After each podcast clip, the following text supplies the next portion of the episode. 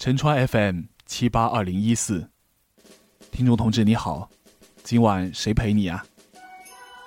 本来是个西方节日，却因为“平安”这两个字，而让中国人感受到一种来自传统的亲切感。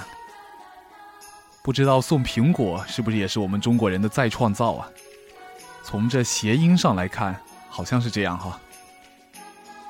这片土地在数千年的小农生产方式下，百姓无力主宰自己的命运，收成丰欠、徭役轻重等等，都有着极大的不确定性，以至于“平安”这样保守的预期，也成了祝福。今天我们还在期盼平安，说明还有不安。我连着几年解说海都阳光助学。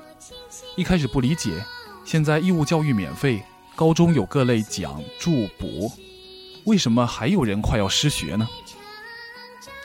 感情啊，大多都是家里有人大病一场就花光了所有钱，还包括借来的钱，这样孩子也需要挑大梁了。还有什么不平安的呢？